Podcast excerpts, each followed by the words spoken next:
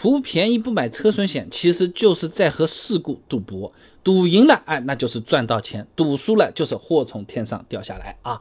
那如果分摊到每个人的头上呢？开车出事故的概率确实是挺小的啊。那根据香港交通所二零二零年的数据，每一千辆机动车当中发生事故的概率是百分之十九点二。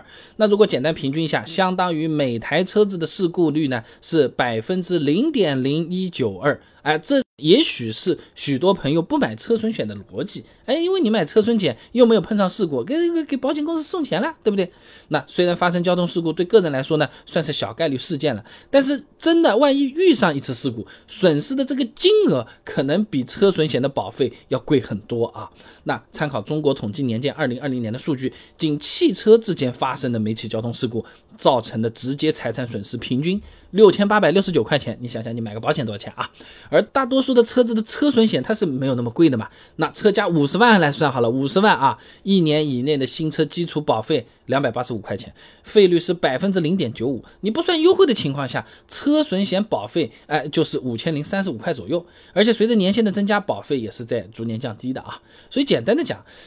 呃，或者说通俗的讲，谁都不能说自己永远不会碰上事故，对不对？也不可能指望每次都是对方全责。那一旦碰上一次，有可能你前面赚的东西和现在这次一加，还是所谓的亏本生意了啊。拿个奥迪 A4L 举例啊，它这个车子配件算便宜了，同级别来说啊，4S 店换个前保险杠。八千五百四十八，后保险杠七千五百四十八，矩阵大灯登场没办法三万。如果买个车损险，几千全部搞定。如果没买车损险，刚才全部加起来，自己掏钱。这感感觉就是半半个车子都没了是吧？好几万了，大好几万了，对吧？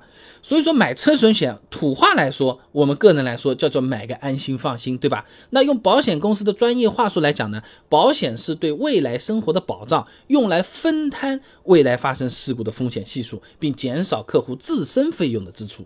那买保险。买车损险其实可以变相的看成是给未来省钱，呃，你为了未来省钱，那个这个是个好处，对不对？好处它就有价值，你要买到这个好处，你现在得付钱啊，是这么个概念啊。那前面讲的那个奥迪 A4L 换个大灯钱都可以买十次车损险了，是不是？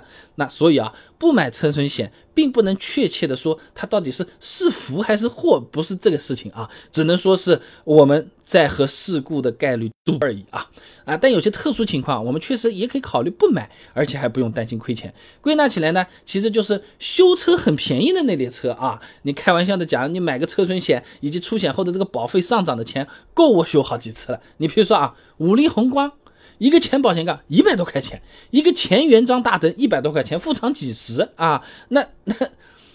何苦呢？对不对？我自己修嘛，我自己修好了，是吧？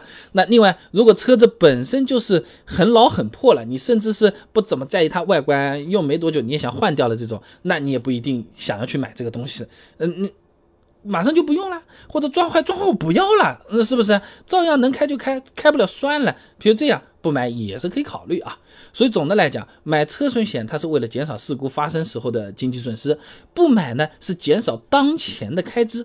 那目的其实通的，就是为了省钱。你要省现在的钱，还是省未来的钱？你要确定性的省掉现在一定要付的钱，还是省掉后面不确定性的大钱？对于大多数的朋友来说，与事故赌的结果，我们没有办法预测。买个车损险，相对来说的话，是更加不动脑子、更放心，基本不太会吃亏的这么一个选择啊。